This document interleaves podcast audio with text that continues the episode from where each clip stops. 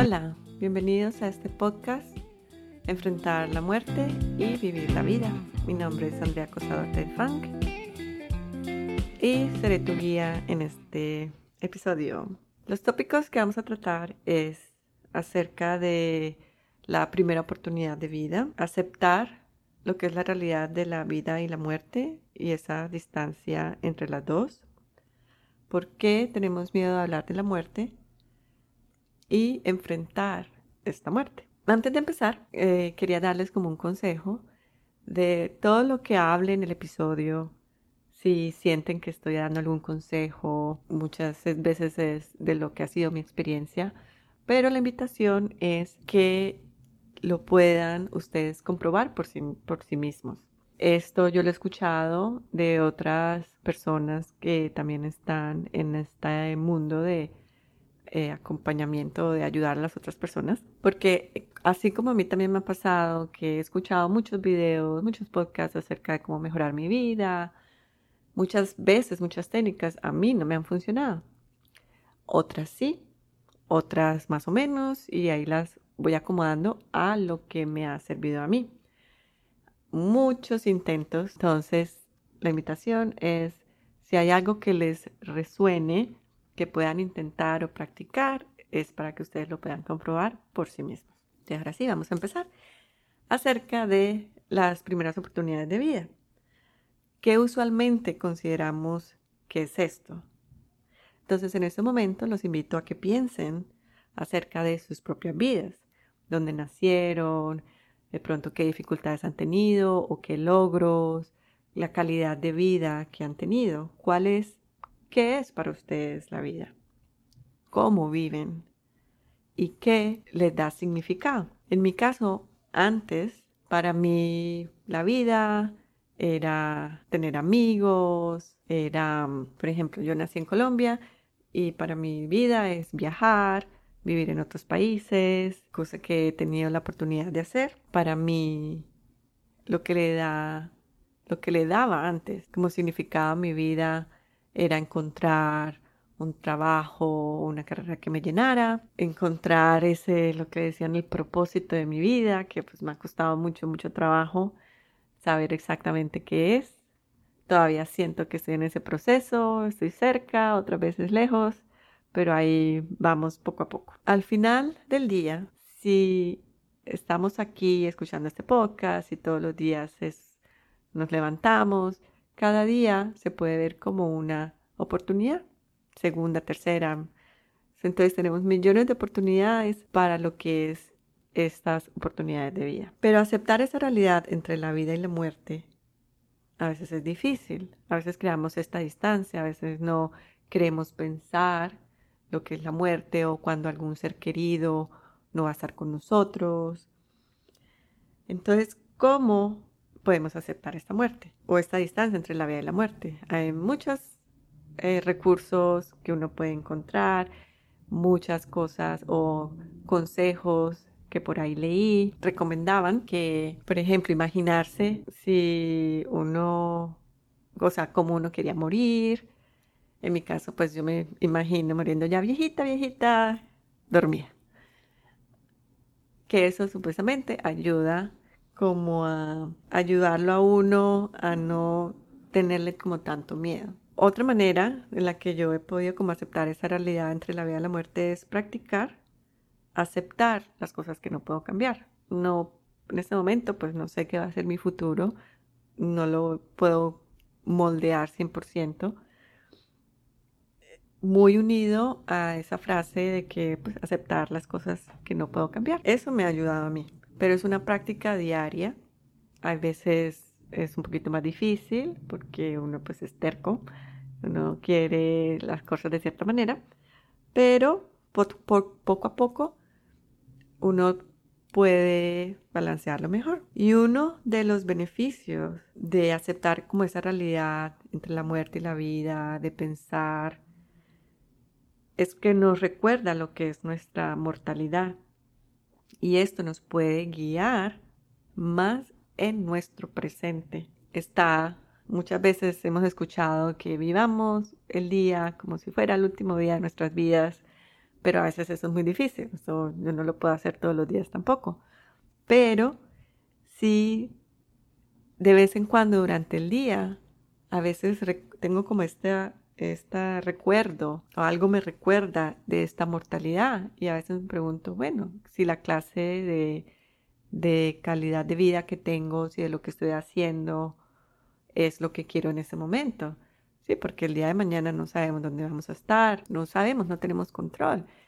Pero si estamos aquí, podemos hacer algo. Si estamos vivos y podemos seguir respirando, es vida. Y viviendo el presente, sentimos que podemos apreciar la vida mejor. Pero ¿por qué te tenemos miedo a hablar de la muerte? Muchas de las razones es porque sí, porque tenemos miedo a morir. Otra razón es por esos apegos que, hemos creado en nuestra vida. Apegos a la familia, ya sea a la pareja, a los hijos, a los hermanos, a los papás, apego a las cosas materiales. Y otra razón es no saber cómo vamos a morir o no sabemos qué pasa después en uno de esos consejos que había leído, una de las prácticas era qué encuentras en tu religión o si tienes una filosofía que tienes una idea de qué es lo que es morir después. Aquí no estoy diciendo cuál es la correcta ni cuál es la incorrecta, pero para algunos que puede ser que de no saber cómo vamos a morir o no saber qué va a pasar, que crea como ese miedo a hablar. Pero si tienes a alguien que sea, por ejemplo, si hay algo que te está poniendo muy triste, hablarlo con alguien ayuda, ayuda como a sacarlo, a no controlarlo. En mi experiencia, yo no tengo, em, yo no tengo miedo a hablar de la muerte. ¿Por qué? No sé, es mi práctica, de pronto como veo la vida o por mis experiencias. Pero eso, como le digo, es muy personal. Ahora, ¿qué es enfrentar la muerte.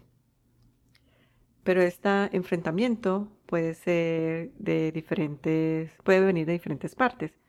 Puede ser una enfermedad, puede ser la muerte de un ser querido, un corazón roto, contemplar el suicidio o ese de, uy, ¿qué pasaría si mañana muero? En mi caso, fue mucho cuando me diagnosticaron el cáncer de mama sí sentí un poquito como de, culpabilidad más que todo, pero al principio, como sabía, pues hay muchas citas y había que ir a mucho, mucha información que había que leer. Yo no tenía miedo a morir por mis creencias, por lo que yo creía, practicando un poco el desapego.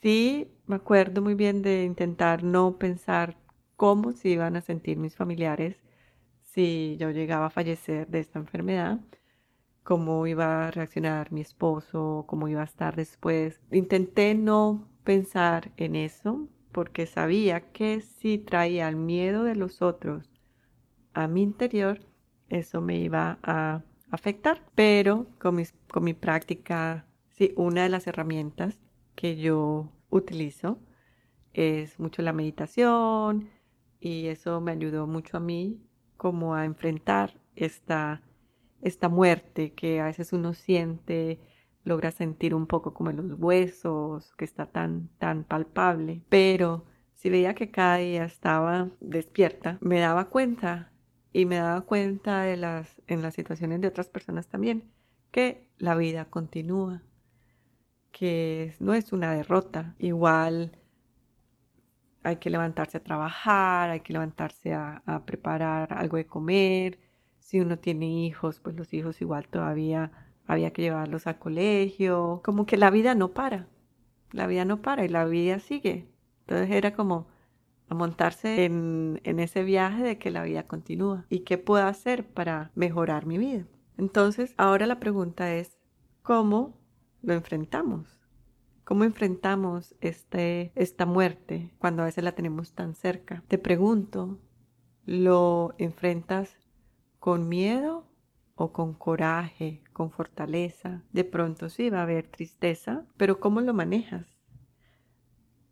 Yo creo que igual todo lo que es el miedo y la fortaleza están juntas, están conectadas. El coraje de afrontar esos miedos crea una lección de aprendizaje y uno crece un poquito más. Entonces, cualquier cosa que estés viviendo en este momento, que sientas que te está afectando tu vivir, que te está matando un poco, de tomar un momento y evaluar si lo puedes enfrentar un poco mejor, pero si todavía no puedes, no hay problema, seguir andando poco a poco, porque todos los días es una oportunidad y la vida continúa y es como uno quiere seguir en ese camino de la vida, como uno quiere seguir bailando con ella.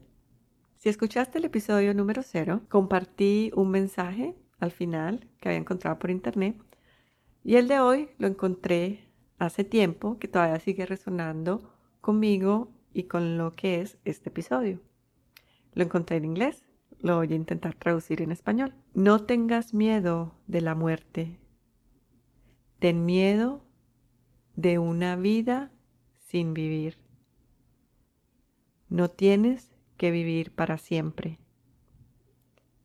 Simplemente tienes que vivir.